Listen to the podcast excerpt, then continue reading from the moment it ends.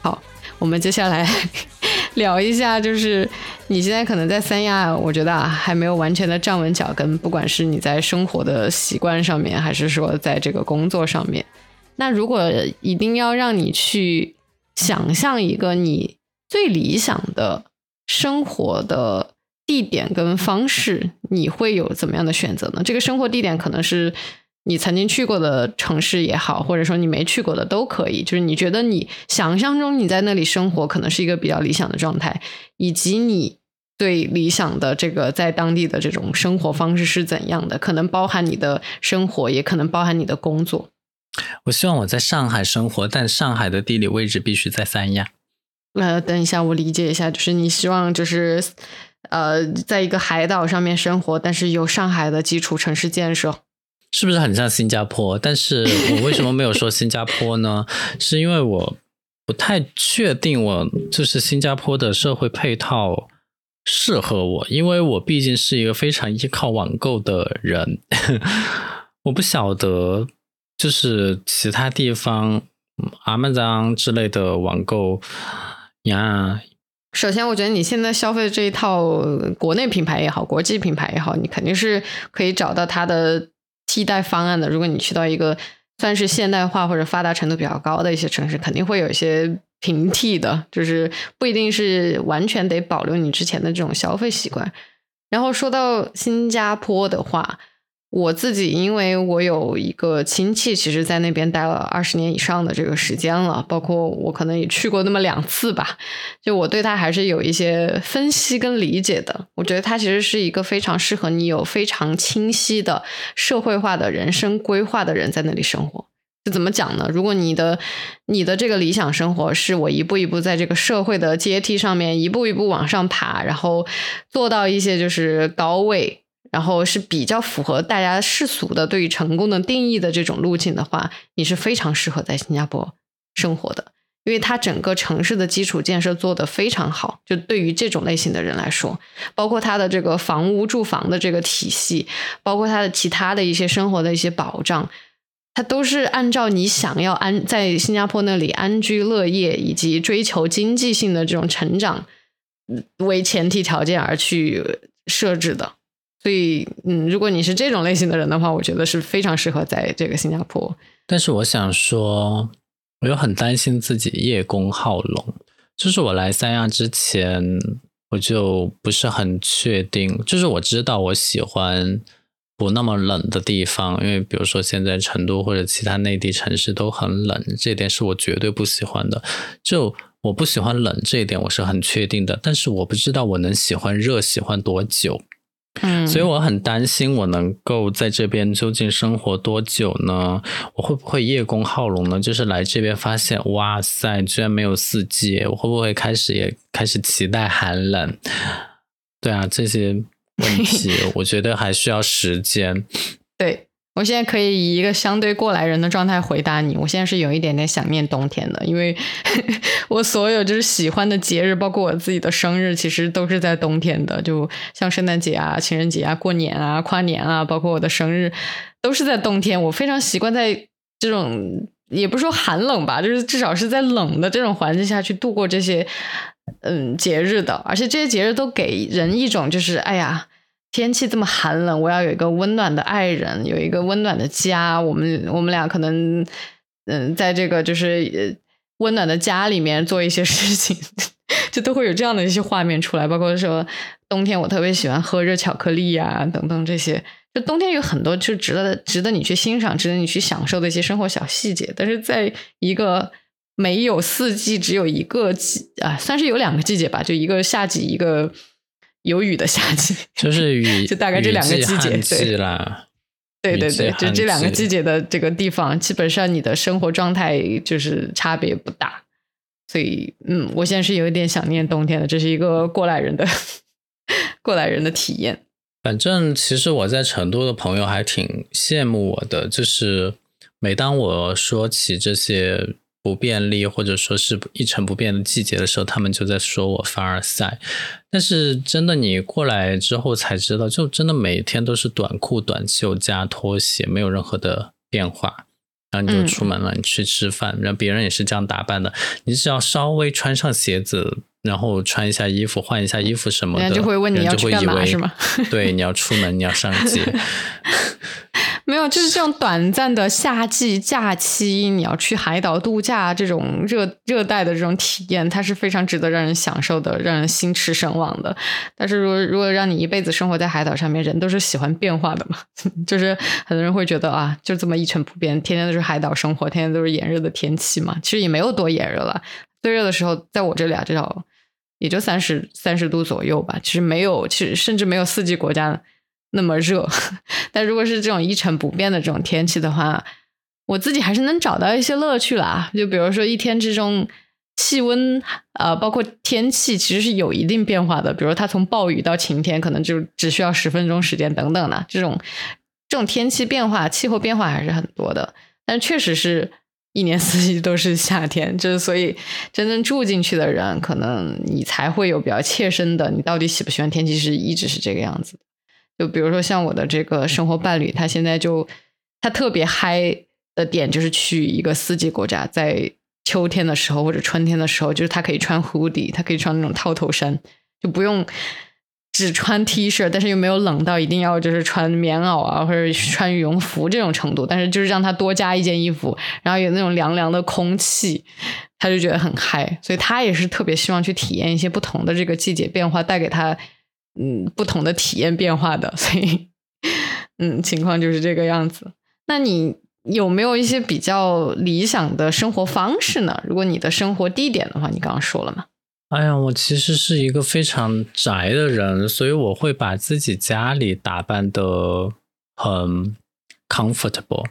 嗯，比如说，我觉得扫地就应该是。机器人来扫，而不是人类来扫。然后它应该是定期扫，而不用你自己去按那个按键。你需要做的就是帮他倒一下垃圾。当然，我现在知道有些高级的扫地机器人甚至可以帮你倒垃圾。然后这种呃，包括什么洗碗机、洗杯器，然后嗯，自动马桶什么的，一应俱全。然后你的灯也是智能的，可以语音控制的，甚至可以按照日出日落的时间来开启或者关闭的这种，就是我希望把自己的家搞得更智能、更自动化一些，然后在里面很舒适。所以你就是需要一间那种精装黄金单身汉公寓。我们看到那种影视作品里面，很多这种男单身汉就是住在这种高级公寓里面，就是你根本就拎包入住，里面的东西全是智能的，全是给你装好的，然后一切都很方便，就是为了让你呃很好的提升你的生活效率，不用不用让你花很多时间在这种生活的细节上面、家务事上面，就需要这样的一间公寓是吗？因为可能有的人对我的第一印象是我很勤快，因为我毕竟来这个宿舍第一天我就把。整个卫生进行了一个大扫除，然后别人就以为我多么多么的爱干净，但其实我仅仅是喜欢干净，而不是喜欢打扫，所以我还是希望打扫的这个动作由机器人去完成。我本人呢，除了最开始住进来的时候亲力亲为打扫了一下，接下来我基本上一个星期我才会真正的彻底扫一次，平时就是看到哪儿脏了，我去扫那个局部。然后，当然，我也是为了自己的生活便利，安装了一些小的设施，比如说我在我习惯的盥洗台附近安装毛巾架，因为那个地方没有毛巾，然后我又不想在墙上打孔，所以我就用了免钉胶。包括我觉得我最喜欢的道具是卷尺，就是我可以很方便的知道这个地方的尺寸，然后我就可以去购买相应的物件，然后买回来不会因为尺寸不符而。放不进去啊，或者说太小太大之类的啊，卷尺真的是必备的。我家也有很多，哎，我觉得你跟我生活伴侣在某些层面还蛮像的，不知道是喜是忧呢。呃，我刚想问什么，就是嗯，所以你会。比较享受这种自己打造一个家，就是慢慢的去测量它，然后购买商品，然后一步一步的去改善你的生活品质，提升你的生活效率，让你少做点事，少做点家务的这种过程吗？还是说，如果给你一个机会，让让你可以直接享受一一间这种精装的公寓，所有的东西都可能都是基本能符合你的预期的，你就直接享受这个结果了？你会选择哪一个呢？其实我觉得这两个不是特别的冲突，因为如果是一个什么都有的精装公寓，我觉得它不一定符合我的需求，除非是我自己设计的。但是如果是我自己设计的，那跟我自己从头打造有什么区别呢？一个就是你可以告诉别人，你给我买这个，你给我安在这里，你给我怎么装；跟一个是自己来。我我觉得肯定是要我自己来，而且。对于我来讲，这其实不是一个特别那个长的过程，所以也谈不上很享受。因为如果是享受的话，应该是觉得这个过程越长越好。就是如果说物流很快，然后商品又有货，我钱又多的情况下，我一个星期应该就可以把整个家改造成一个智能化的一个场景。我在这边之所以慢，是因为我一个星期只能收一次快递，但现在过了三周。呃，我基本上也把它改造的差不多了，除了是一些太硬的东西，比如说开关之类的，因为毕竟这还是公司的财产，这些太硬的硬装的东西我就没有去动。包括水管，我其实也很想给它换掉，但是我现在还没有换，因为我觉得那不是必须的，而且它现在也没有，我也没有理由去换它，因为它毕竟也没有坏。如果到时候宿管上来查寝看到。哎，怎么你这个也不对，那个也不对，我也很难说，对吧？虽然我买的东西肯定比他自带的好，然后我也不能在墙上打洞，所以我不能在墙上钉架子，呃，所以限制还是很多。但是在能允许的范围之内呢，我基本上该做的都做了。嗯，所以不管你在哪里过你的理想生活，其实你。怎么样去打造你这样的一个居住起来非常方便、非常舒适的这种生活环境，对你来说才是比较重要的。因为其实人大部分时间 其实是待在自己家里嘛，就是你自己身边每天都会用到的物品，包括你所待的这个环境，才是才是最重要的。就是在哪个城市，可能相对来说没那么重要，是吗？嗯，其实城市还是很重要，因为它的基础设施一定要好，这种。你可能是在基础设施完善了很久的成都生活久了吧？就稍微到一个可能快递要一周时间的地方，就已经不太习惯了。真的很不方便，所以我想生活在上海。上海有最好的，上海可以上午下单下午到，而不是今天下单下周到。我觉得我还好的一个点，就我很快能适应冰城的生活。虽然说我现在在淘宝上面买海运的东西要等一个月。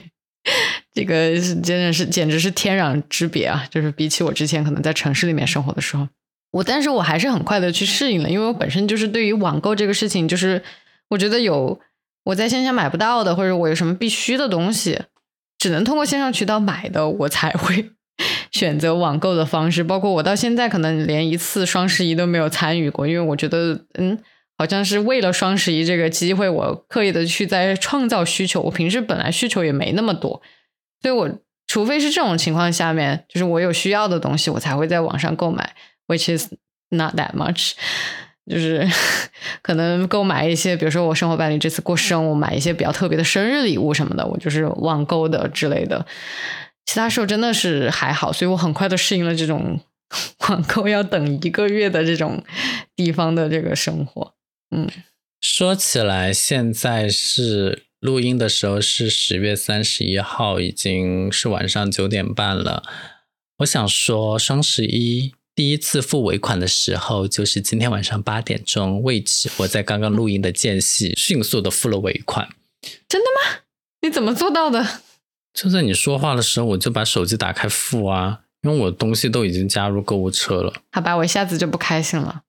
所以，我现在说一说我自己比较理想的这个生活地点跟方式吧。就是，如果你一定让我说一个实际的这个地点，而不是像乌托邦城市一样，我可以选择性的创造这个这个城市长什么样子，就是以现在的现实的这个城市来做选择的话，我可能有两个城市，我觉得可能是我幻想当中我觉得比较适合想要去长期居住的这个城市，可能我会在那里有我比较理想生活的这个城市。第一个就是你可能也知道的曼谷，就我之前可能在去北京之前，我甚至有犹豫过，我到底是去曼谷工作还是北京工作。当然，排除掉一些就是可能出国工作的一些繁琐的流程啊等等这些，或者我有没有那个条件过去，这些不说啊。但是我确实是在这个工作地点上面有过犹豫的，就是因为曼谷对我来说是一个 melting pot，就是它又具有这种东南亚国家的这种风情，它又具有这种国际大都市的那种人员复杂性，色里面的事物，呃，里面的这种就是街道、人口等等，对我来说都是非常色彩浓郁的。就我觉得它非常的杂乱无章，但是又有一定的张力，就是也不是完全无章。就曼谷是一个，可能我对它赋予了一些理想化的这个滤镜吧，但是它对我来说就是脏乱差的很少，很很平衡很好的这样的一个结合体。然后我感觉我如果生活在曼谷的话，第一，它可能也算是亚洲国家，相对来说文化会跟会比起一些西方国家，它会更要近一些，就你可能适应性会比较强一点。然后它又是一个国际的。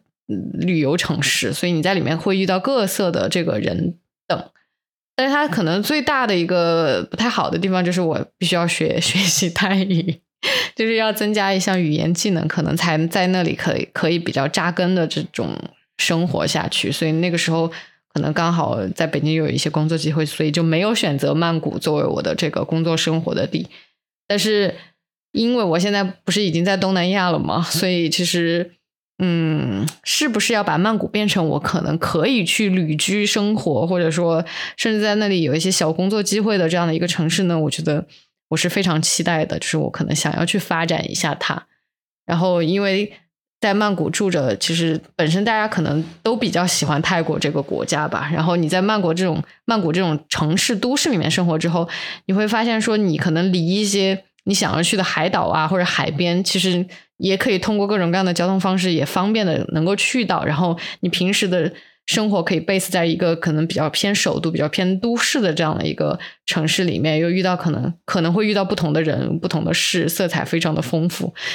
所以我觉得它是一个我理想的居住地之一。然后第二个我想去的、想要去可能常住的这个地方，虽然这个地方我可能还没有去过，是柏林。我不知道你理不理解为什么我想要选择柏林这个地方，因为我觉得它在我心目当中是一个，就是也是一个文化掺杂非常多的一个地方，然后它又具有了某种欧洲国家的这种我比较喜欢的偏冷峻的这种氛围，它可能就跟曼谷的这种温度跟氛围完全不一样，就是它还是偏冷峻，然后人与人之间的距离感可能会比亚洲国家要。远一点点，宽一点点，就是我可以很好的维持自己的独立性，在这个城市里面，然后看着各色人等在里面活动。然后大家也知道，就是柏林可能是一个地下文化或者说亚文化比较盛行的地方。就我感觉，你作为一个任何任何一种文化的秉承者，或者说你擅长任何一门手艺，或者甚至甚至说你就是在你的主流城市里面就是一个边缘人，你都可以在柏林找到你的一席之地。就至少说他在我的印象当中是这个样子，当然也听了一些就可能在那里居住的人的一些分享吧，就是包括说，其实柏林，呃，至少前些年是这样的，但我不知道这两年是怎么样的一些情况了。就几年前至少是一个你在那里可以做一些，甚至只是做一些体力劳动，一周可能工作三次，这样就可以足以你维持在那边的生活的薪资了。你就可以拿到足够的钱维持你你在那边的生活了。虽然我不知道现在是不是这样的一个情况，但之前是是这样的。就他生活成本相对来说，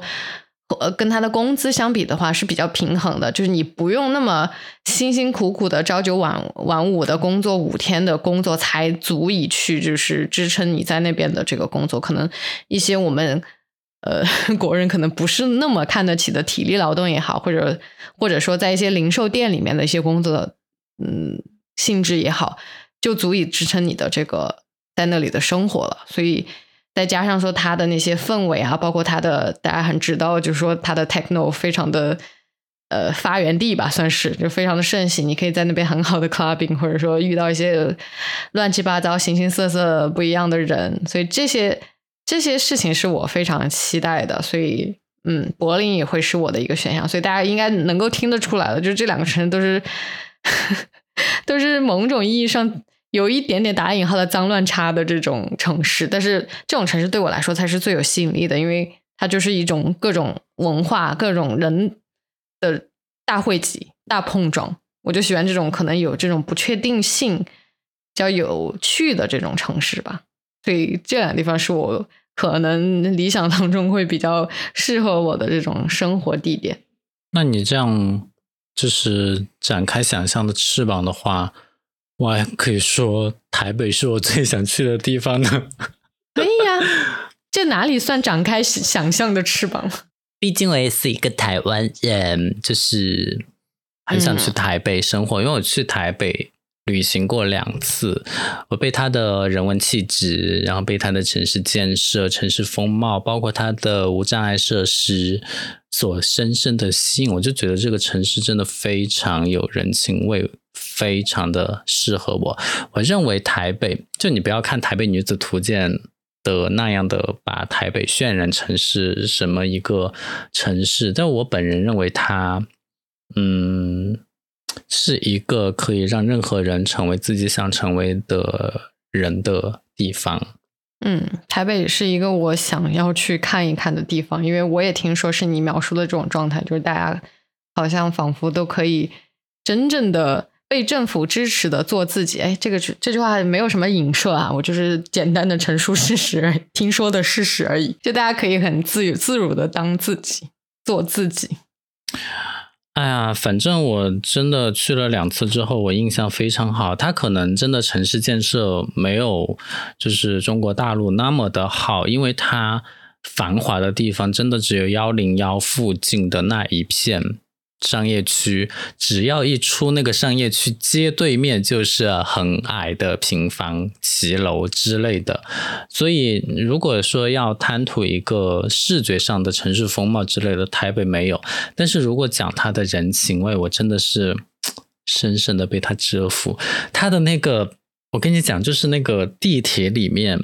还有专门的自行车的车厢，就是你甚至可以把你的单车搬进地铁站里面，然后就再走。因为很多大陆的城市自行车是不能进地铁的，但是我觉得台北就是一个可以满足任何人任何需要的地方。虽然你很小众，但是没关系，我可以满足你。它的那个自动售票机上有十一种语言，东南亚任何一个小国家的。在地的语言，它都有支持。嗯，所以台北一个把人当人的城市。说的了，你这样说好像其他城市不把人当人一样。没有，没有，没有，没有，没有影射什么，我只是单单纯说它的这个人文特色很好。嗯，我们讲这些也不是说要非要做什么对比和拉踩，只是说单纯的介绍一下它本来是什么样子，就是或者说给大家。推荐一些，就是如果你没有去过，其实真的是可以过去看一看、体验一下的一些城市吧。就聊一下我们可能内心当中的理想居住城市。就是也许你听过了很多宣传或者之类的，但是还是去看一看会比较好。我觉得，就包括公民的文化素质也非常的让人赞叹。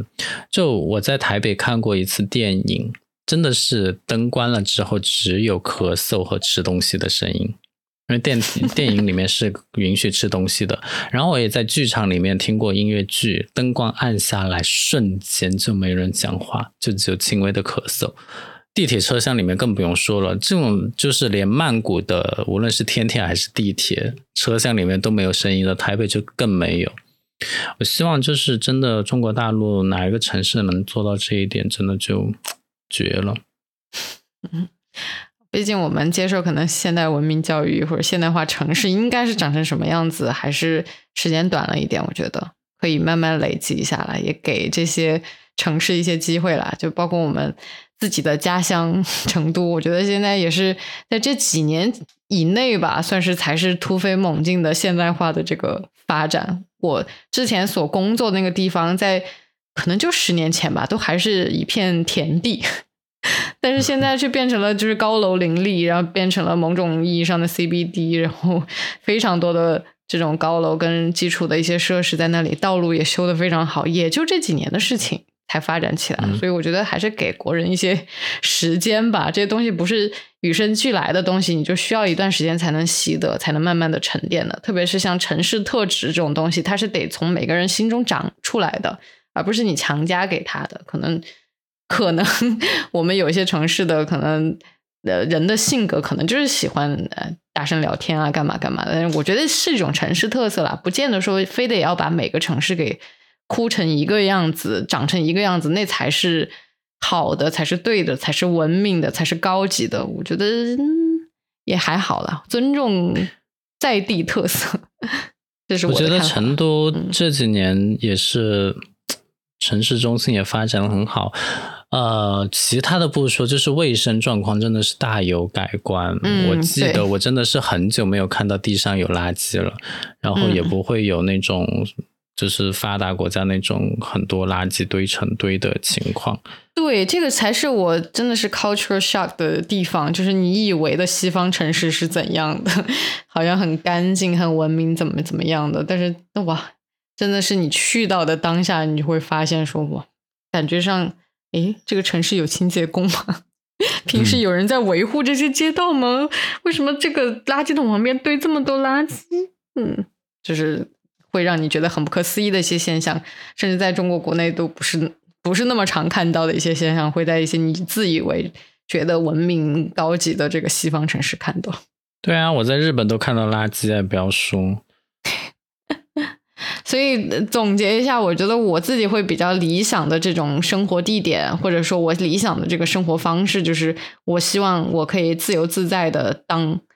自己，不管我是一个怪人，还是我是一个边缘人，还是一个我在某方面形象也好、性格也好有比较特别的点的人。前提是，当然前提是不会说太多烦扰到别人啊，麻烦到别人啊。在这个基础上，我可以肆意的去当一个怪人，当一个边缘人，当一个特别的人。我希望我能够居住在能够去对于这方面的事情，对于每个人的个性有容忍度、有比较宽的阈值的这样的一个地方，然后我可以肆意的去当我想当的人，然后别人不会多看你，或者说多觉得你怎么怎么样，可能会评价你，会觉得你啊、不对，不符合主流价值观，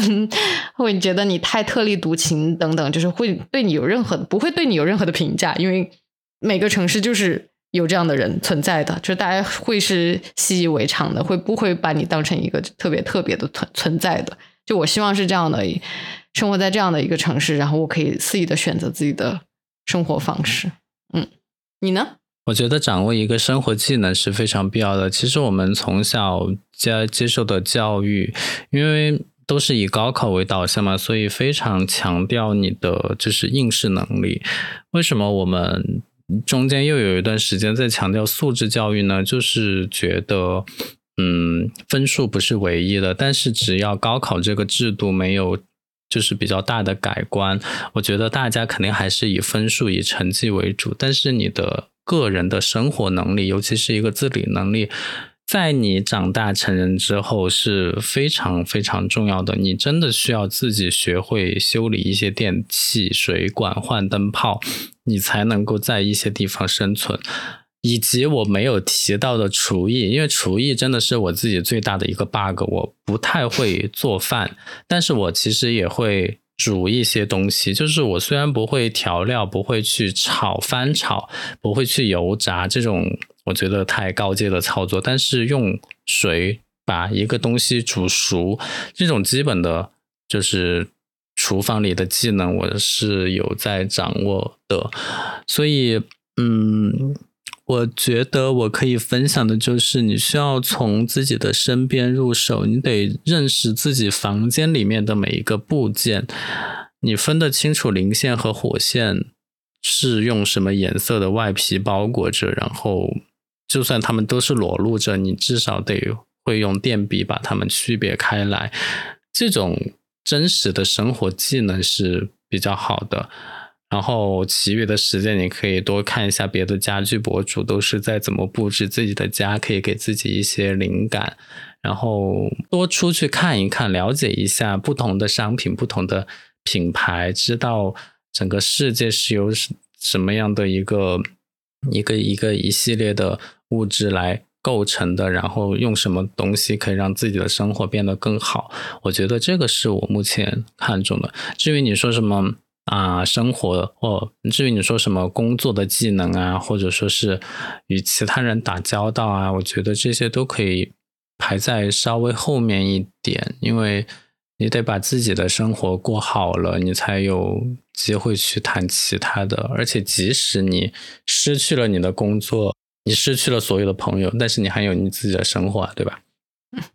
你刚刚所说的这种类似像生活技能、生活常识的这种内容，确实就是我可能长这么多年了，三十多年了，一直都非常非常非常欠缺的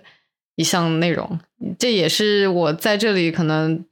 在这个小城市里面待了这么长时间以来，我一直在就是有点自我反省的这个内容，就是我之前可能花了太多的时间在工作上也好，或者说我自己的精神世界的建设也好，可能了解一些我想要去了解的资讯，去深入看待一些就是一些现象或者一些啊学习的知识点，我可能花了很多时间在自己的精神世界的建设上面了。但是像你刚刚说的。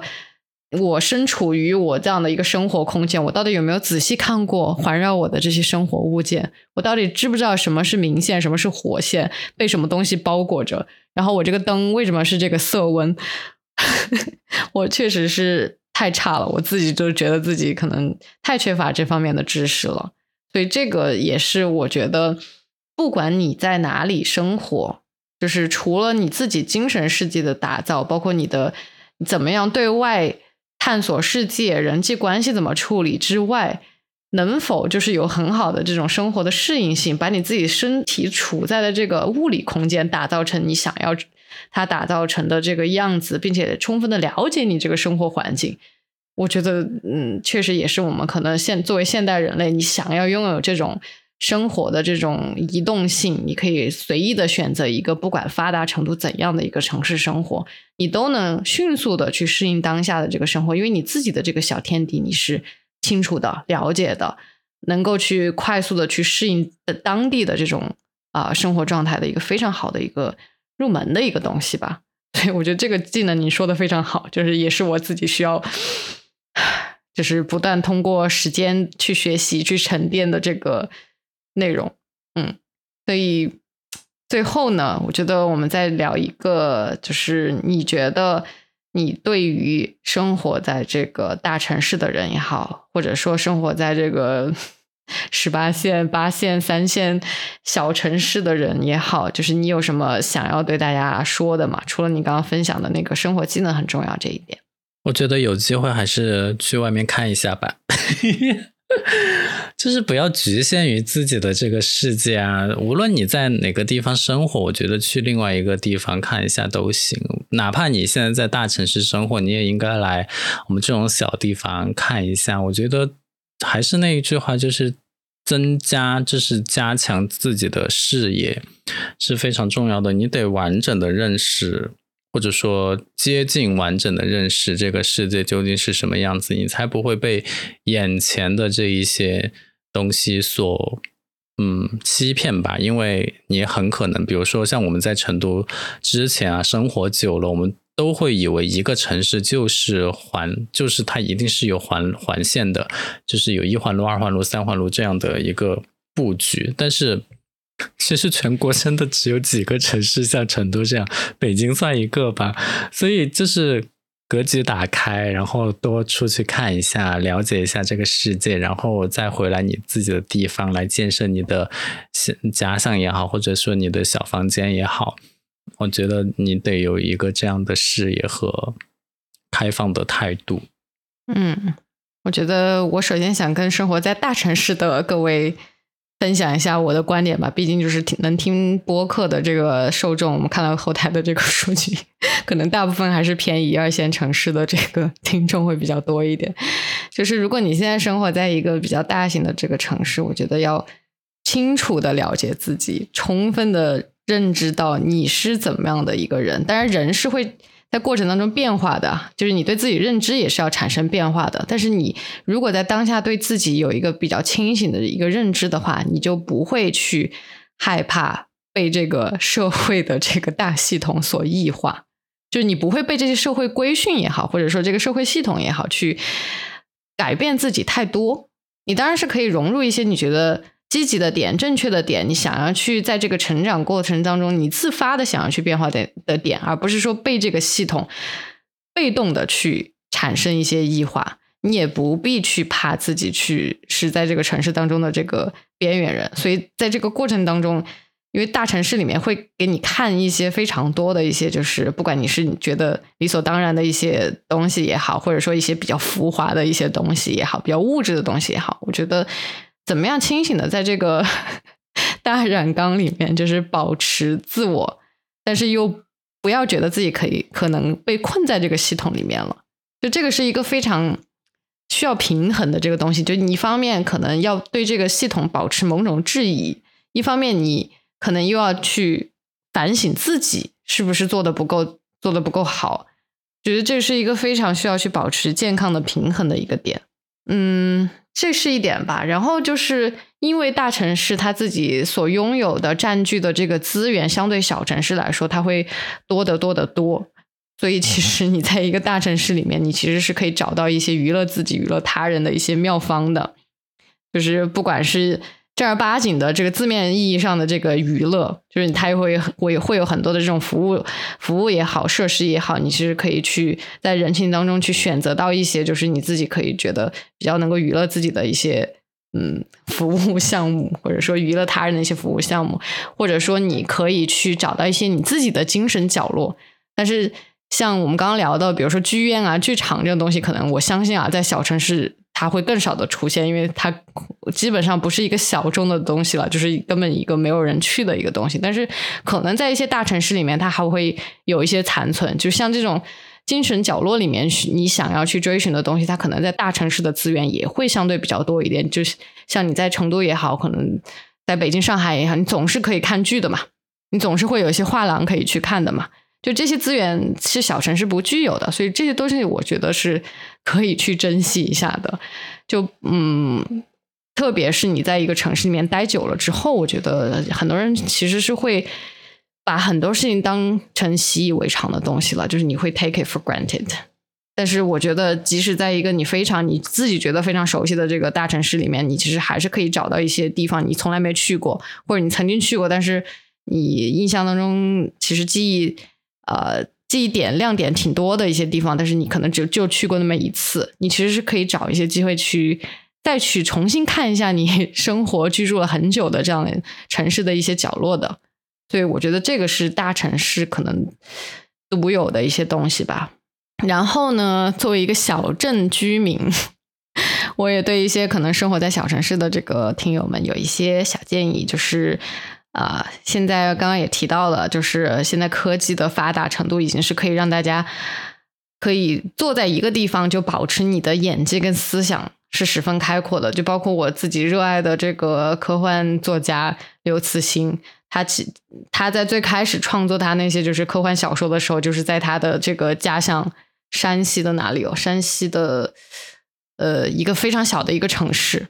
然后包括到现在，他已经这么这么出名了，他的他的书已经卖到全球范围，我不知道多少本了。像《三体》也是说，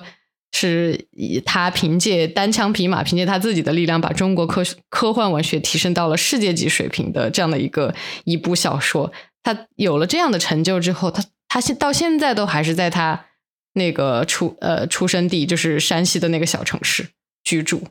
所以其实你会发现，说你虽然可能在一个物理意义上面非常小的一个城市，基础建设可能没有一些大城市好的这样一个城市，也不妨碍你眼界的开阔跟思想的这个开阔的。就你看刘慈欣小说里面，其实写到了非常多的非常宏大的，不是世界观、宇宙观。就他能在一个这么小的城市、资源有限的这个城市，都还是能够保持这么开阔的这个思维跟想象力，我觉得。大家应该是不受这个地理限制就能够去达到的，就是不要给自己设太多的限制。然后再说实在一点，就是我相信小城市可能相比较大城市，它会有更多你跟自然接触的机会。比如说，我现在可能去 hiking 也好，去海边也好的机会，自然是比我在大城市的时候多得多。大城市的时候，你就只能去，可能找到一些假期去。所以，趁着你有跟自然多接触的这种机会，你可以真的是让自己沉浸在这自然里面的时间多一点点，体验一点你可能在大城市里面体验不到的这种，嗯，跟大自然产生某种连接的这种这种状态。我觉得这个是可能大城市不具备的一些一些资源。当然，你可能是居住在小城市里面，你也可以花一些时间去选择去调研，你可以去别的城市去旅行的一些机会。这个也不妨碍你还是可以持续的去做这个事情的。所以，总而言之，就是我觉得现在人有有太多的这个你可以选择你自己居住地的这种机会了。就是对我来说，其实是你在这个事情上面生活，其实就类有点类似于我们在打一个 open world 的游戏。就你要选择。哪一块地图，它可能每个地图有自己的这个嗯不同的这一些规则，游戏规则，你可以选择去遵守它的一些基本的这个游戏规则，然后你也可以在这个游戏里面创立自己的这个游戏规则，这就是可能跟现实的游戏不太一样的地方，就是我觉得你是可以去保持一个自己的这个系统，自己的一套游戏规则，然后在这个现实社会里面去玩出你自己的一套游戏的，所以千万不要。做别人眼中的自己，就千万不要因为别人的压力给到你的压力，社会 给到你的压力，去变成一个你不太想变成的人。因为你要知道，你是你自己的这个游戏里面的主角，你不是别人游戏里面的 NPC。所以千万不要活成别人你别人想要你活成的这个样子。这是我可能想要跟大家讲的话吧。嗯，我希望大家都能把你的话听进去。你有认真在听吗？我以为你又开始刷微那个什么淘宝了。所以接下来我们就打一个总结结尾。就其其实呃，其实我们今天聊了这么多啊，然后就像一个老师一样，对着下面的学生讲话。虽然知道有的学生听得很认真，有的学生不那么专心的听，就随便听一听。但是作为一个过来人，我们是年龄有多大呀？就仅仅是一个